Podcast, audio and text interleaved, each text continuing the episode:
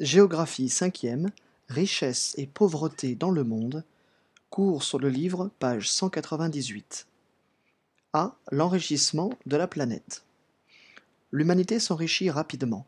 Ce processus, très lent pendant des millénaires, s'est accéléré depuis deux siècles. Il a conduit à une amélioration des conditions de vie, ce qui traduit la progression de l'IDH.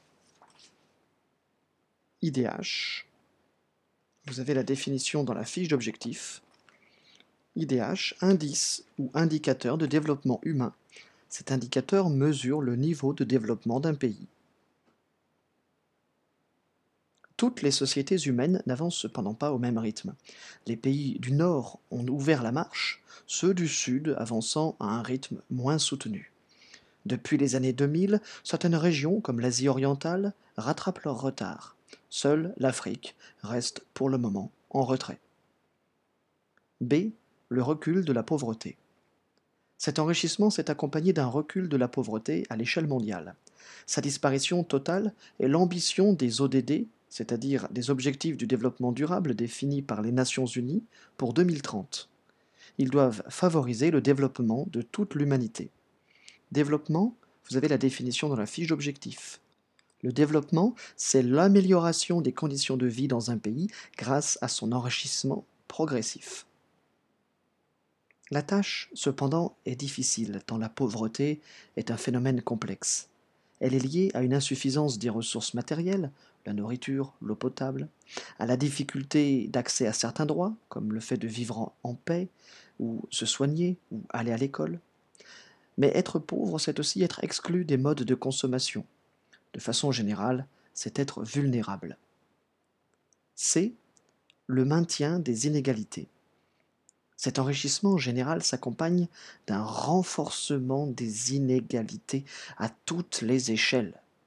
Ainsi, l'écart se creuse entre les pays dits émergents et ceux qui stagnent. À l'échelle mondiale, une minorité de la population possède l'essentiel des richesses.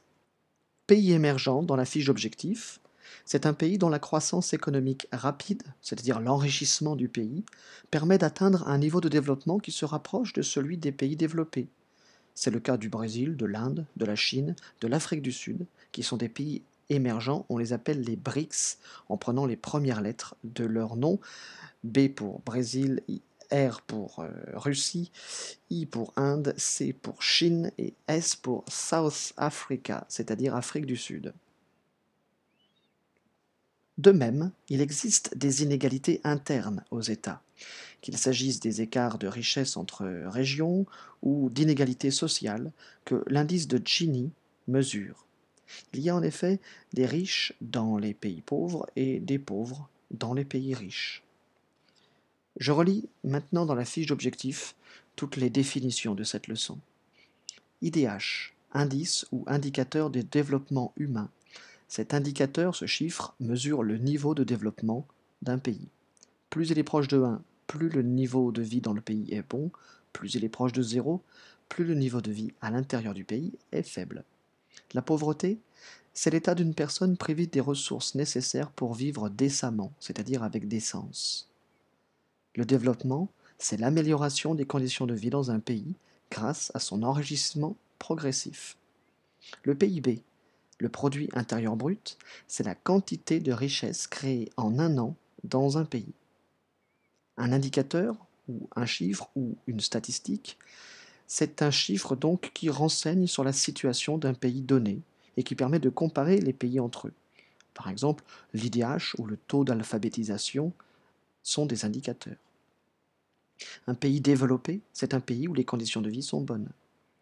Un pays émergent, c'est un pays dont la croissance économique rapide, c'est-à-dire l'enrichissement du pays, permet d'atteindre un niveau de développement qui se rapproche de celui des pays développés. Enfin, un pays en développement est un pays où les conditions de vie sont moyennes, voire difficiles, mais où elles s'améliorent peu à peu, grâce à l'effet du développement.